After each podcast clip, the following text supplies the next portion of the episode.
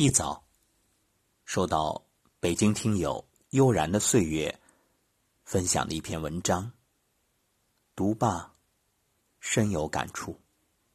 不仅仅在于文字优美，更是故事所描绘的那种情感真挚动人。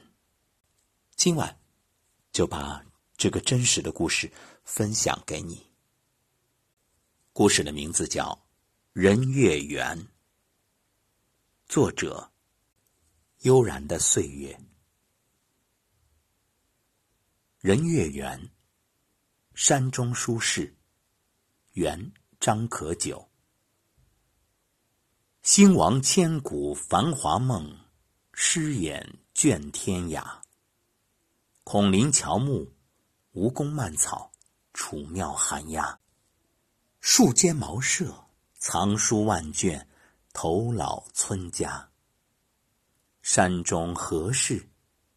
松花酿酒，春水煎茶。突然就想写这么一篇。早上醒来，脑袋里钻出这些文字，于是没有如常先去活动筋骨，而是赶紧喝了几口水，打开电脑。开始敲字。他是我父母家的一个邻居，五十多岁的样子，据说是位美术老师。我最初知道他，是因为他在我们父母的房子还没有装修之前，就已开始开辟这些新楼后面的荒地。等我们入住新家，他经常背着一个背篓。从屋后的小路经过，戴着眼镜，穿着极为简单便利的衣服，脚上通常是一双满是泥土的雨靴或者解放鞋，微微驼着背，清瘦，不苟言笑，异常沉默。只要我回父母家，总会看到他在那条小路上来去。据老爸说，他开辟了无数块地。我们小区右边的那一整片山坡，几乎都被他开垦出来，种上了庄稼。年少时读《飘》这本书，里面提到郝思嘉一家人对土地的热爱，捍卫土地的执念，不太能够领会。随着年岁增长，慢慢觉得有了些许明白。土地是一种神奇的东西，它会给你一种确定感。无论你是否看顾，它总会孕育出生命。你耕耘，它总会让你收获。而从土地上植物的荣枯，你体会到生命的兴衰和生生不息。所以，我对热爱栽种的人，总是有种赞许的态度。对于这个邻居，我还有好奇，驱使他去开辟这么多荒地的力量。到底是什么？他从这种无休止且不辞劳苦的耕作中，到底获得了什么满足？他为什么有这样一种有着近乎无理的沉默？我几乎从来没看过他开怀大笑的样子，除了偶尔用低沉的声音跟我妈交流种植经验。他经过我们屋后，从来不打招呼。总是缓慢的、自顾自的来去，跟一般的中年人如此不同，是因为什么？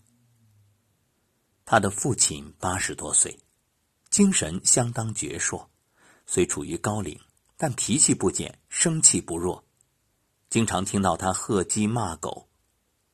他没有用儿子的车，而是自己买了一辆四轮电动车，疾驰着来去。据说时有磕碰，但从来不会因此畏缩。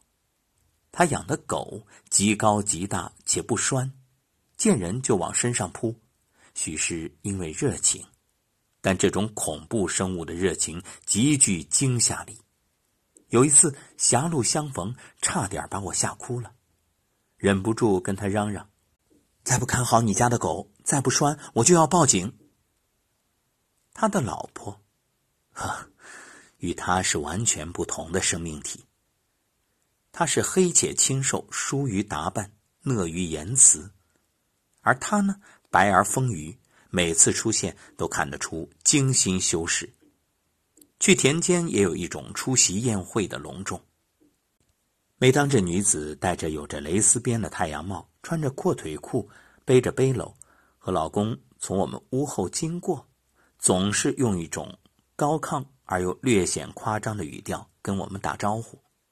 他叫我女儿小乖乖，跟我们聊天时有种超越关系的热情。他们如此不同，有这样参差的对比，常常让我生出一种迷惑之感。张爱玲曾写道：“唐明皇之所以爱杨玉环，令他在三十八岁时仍恩宠不减，除了因为她有肉体美，或许也因为她是一个热闹的人，有着鲜活的生命力。身处帝王之尊，满眼的繁华，难免生出一些虚浮不实之感。而他不同，他有着常人的性情。”给他俗世真切的快乐，他有他的小脾气，生气后就跑回娘家不理他，而他呢，竟也像普通丈夫一样追了去道歉。这来回间，大抵让帝王有了一种普通夫妻过小日子的平时安定之感，于服饰之中升起一些久长的怨念。突然就想到这一段，也不知为何。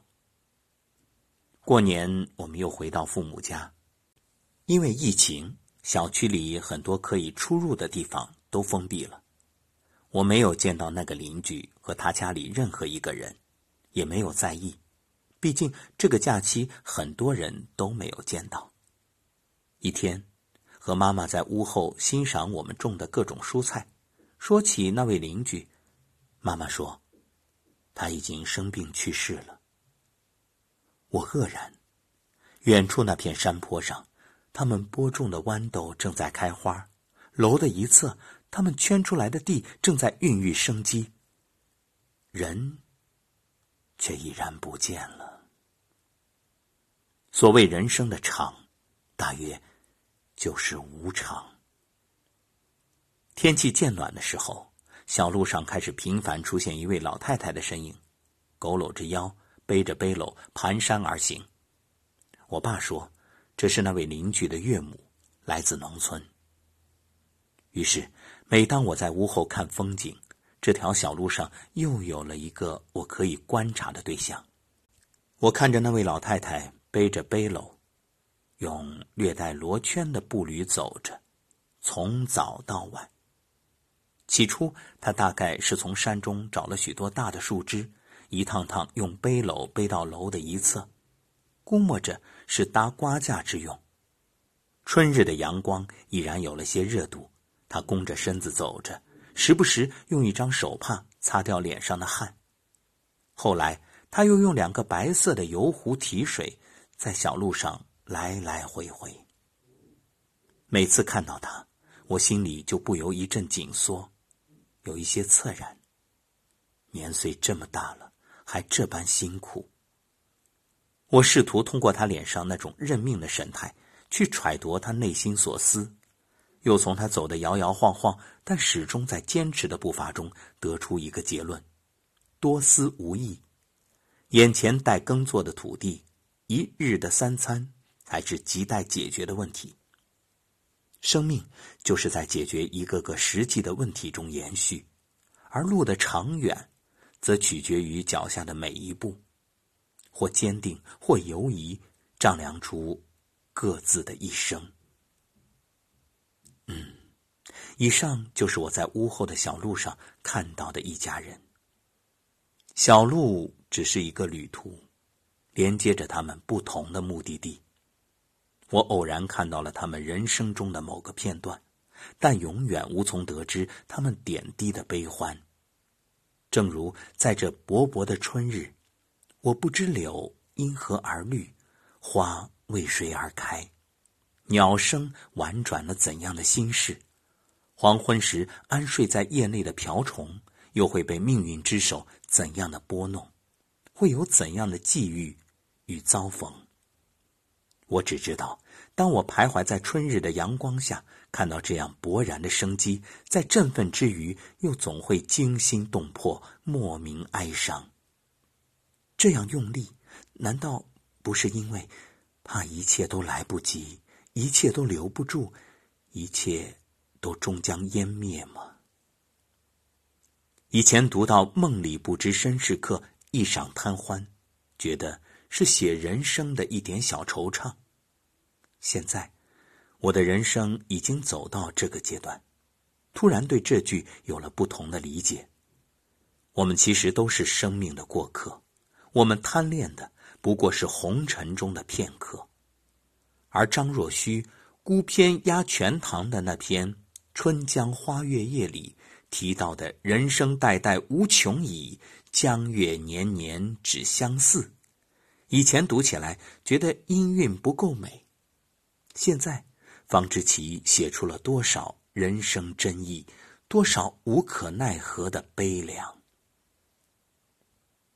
然而，虽然万事万物都在无形力量的作用下，经历着荣与枯、兴与亡，生命不断更替，无法永恒。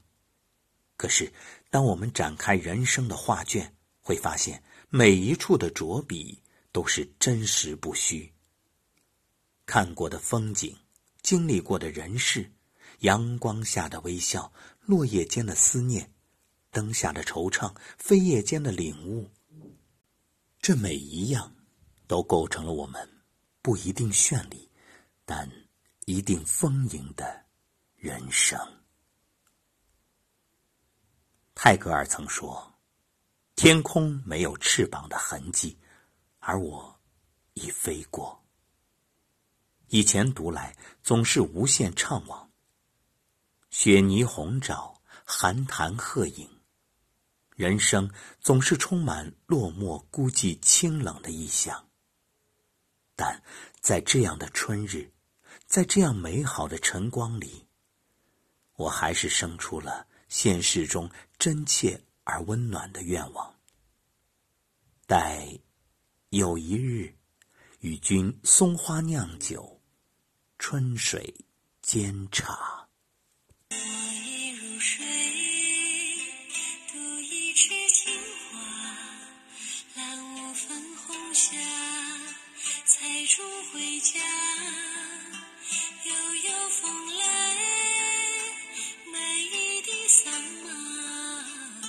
一身袈裟，把相思放下。